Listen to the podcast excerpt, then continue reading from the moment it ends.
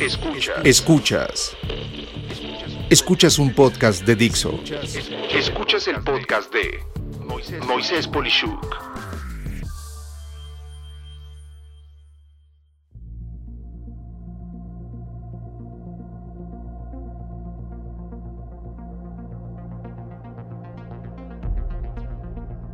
Eventos, exposiciones y relacionamiento en el nuevo normal. En este tercer episodio del nuevo normal quiero abordar uno de los servicios que de golpe tuvieron que reorientarse y de la nada convertirse en algo 100% diferente. Son un ejemplo claro de la adaptación empresarial y me refiero a la industria de los eventos y convenciones. Conozco una buena cantidad de ellos, en especial a los mejores, con los que por el destino me ha tocado trabajar cuando he sido contratado para dar alguna conferencia, taller o servicio de generación de demanda para detectar qué personas desean comprar con qué nivel de interés determinado producto o servicio.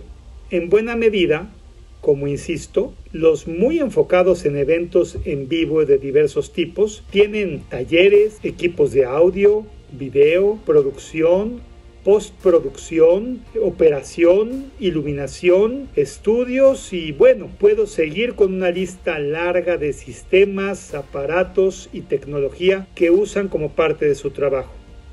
Su negocio era montar cualquier lugar de ser un salón o un auditorio pelón y austero en un ambiente casi mágico. Vamos, el simple hecho de entrar a un lugar de estos te cambiaba el humor instantáneamente.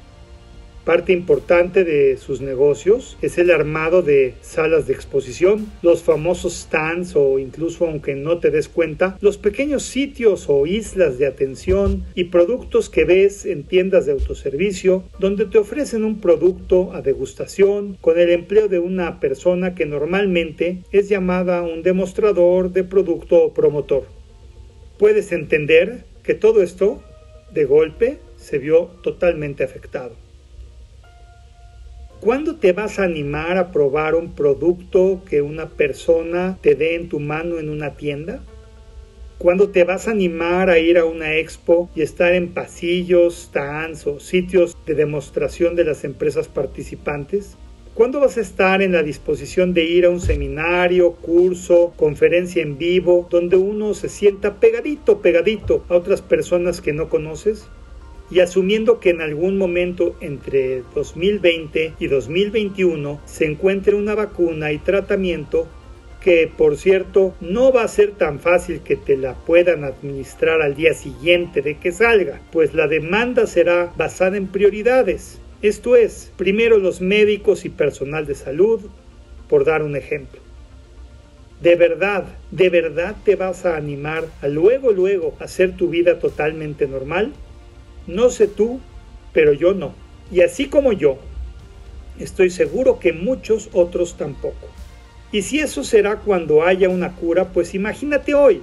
Así se declare que salga todo mundo corriendo a la calle, que entre paréntesis espero que no suceda, pues sería irresponsable. Lo fundamental sigue siendo el distanciamiento social. Y el distanciamiento social, en el giro del que hablo, es el principal punto de sus negocios. Así pues, hablando con varios directores de firmas prestigiosas, me admiré de su respuesta. Los muy buenos, teniendo ya toda una infraestructura armada, se volcaron a hacer una oferta 100% digital.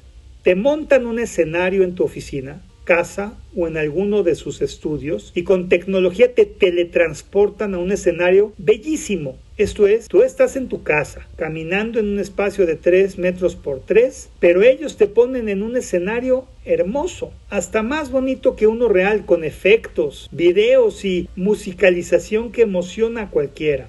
La audiencia puede verlo desde su pantalla en primera fila. Perfecto. Otros han convertido las exposiciones en espacios virtuales que te convierten a ti como espectador en un avatar. Y tú diriges al avatar a un espacio como un stand expositor y puede detectar esa persona o el que atiende ese espacio que estás allí, puede empezar a dialogar contigo, pero además puede mostrarte videos y usos de lo que estás viendo. Y tú estás en tu casa y el que te está atendiendo está en la suya. En el caso de conferencias, puedo decirte que viví ser conferencista en una de ellas hace unos días y si bien tiene aún áreas de oportunidad, fue divertido.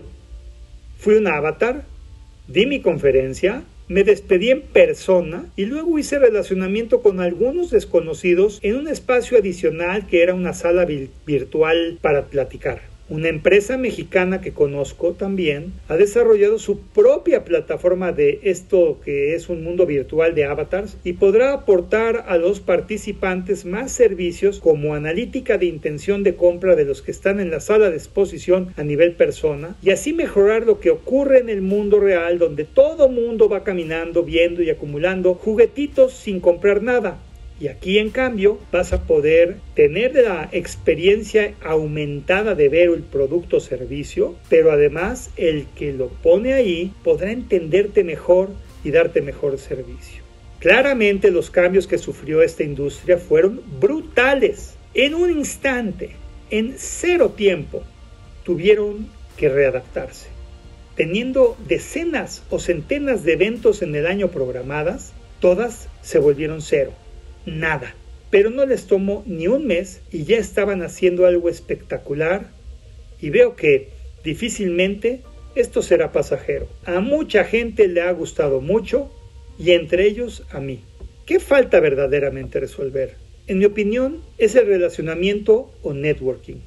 En una convención, exposición, taller, seminario, lo que gustes de este tipo, uno de los puntos clave es que ves físicamente a los ejecutivos, directores, empresarios y clientes potenciales que aunque no fueron citados por ti, o están presentando algo, o están de casualidad, y tú los ves, te acercas y platicas.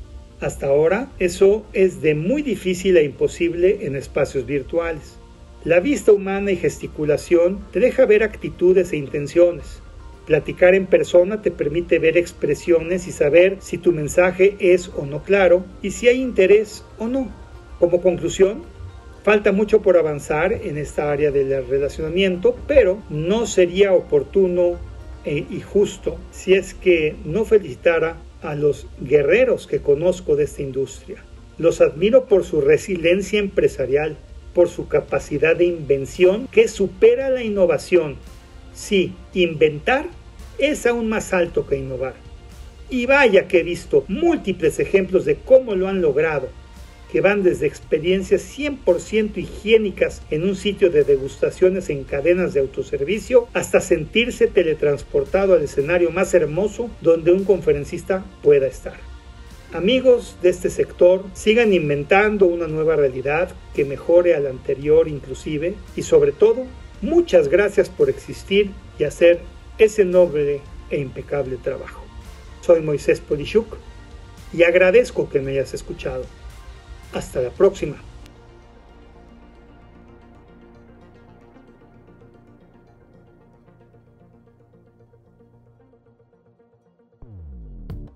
Dixo presentó el podcast de Moisés Polishuk.